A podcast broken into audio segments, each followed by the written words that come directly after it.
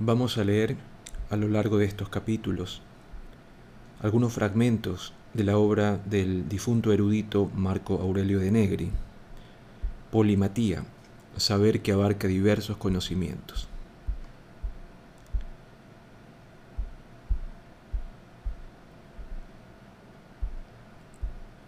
Materiales para el estudio de la felicidad. La suprema felicidad de la vida es saberse amado por los que uno realmente es, o mejor dicho, a pesar de lo que uno es. Víctor Hugo. Félix. Félix en latín significa fecundo, feraz, fértil, fructífero. Félix árbol es el árbol que produce fruto el árbol frutal.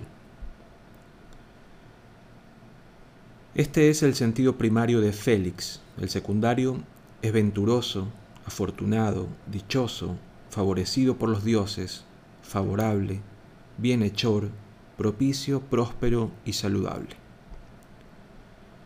La felicidad, según el diccionario de la Real Academia Española, nos dice que es un estado del ánimo que se complace en la posesión de un bien.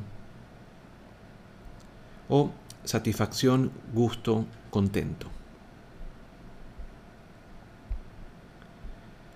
La diosa Felicitas o felicidad,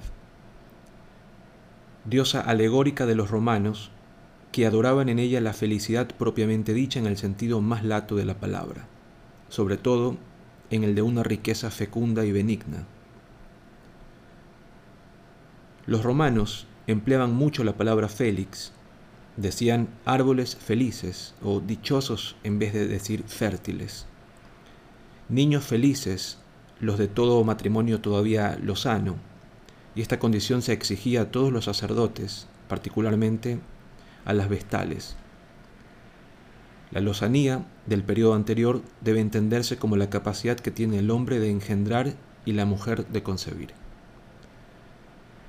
Casi todos los discursos de los cónsules comenzaban exponiendo un deseo de felicidad.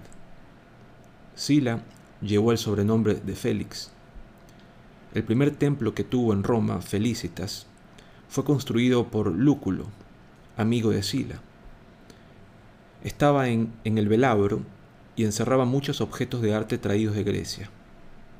Al carro triunfal de César se le rompió el eje cuando pasaba por delante de este templo lo cual fue mirado como signo de mal augurio. Cerca de la curia Hostilia se construyó un segundo templo a Felicitas, la diosa, que fue restaurado por Sila y derribado por César. Por último, había una Felicitas en el campo de Marte y una Felicitas pública en el Capitolio, donde se la adoraba juntamente con la salud pública, al lado de los grandes dioses. La imagen de la felicidad aparece en las monedas de Lolia, con la cabeza ceñida por una venda y llevando por atributos el cuerno de la abundancia y el caduceo. En tiempo del imperio tuvo bastante importancia la Felicitas de Augusto y se invocó a Felicitas por la fecundidad de las emperatrices.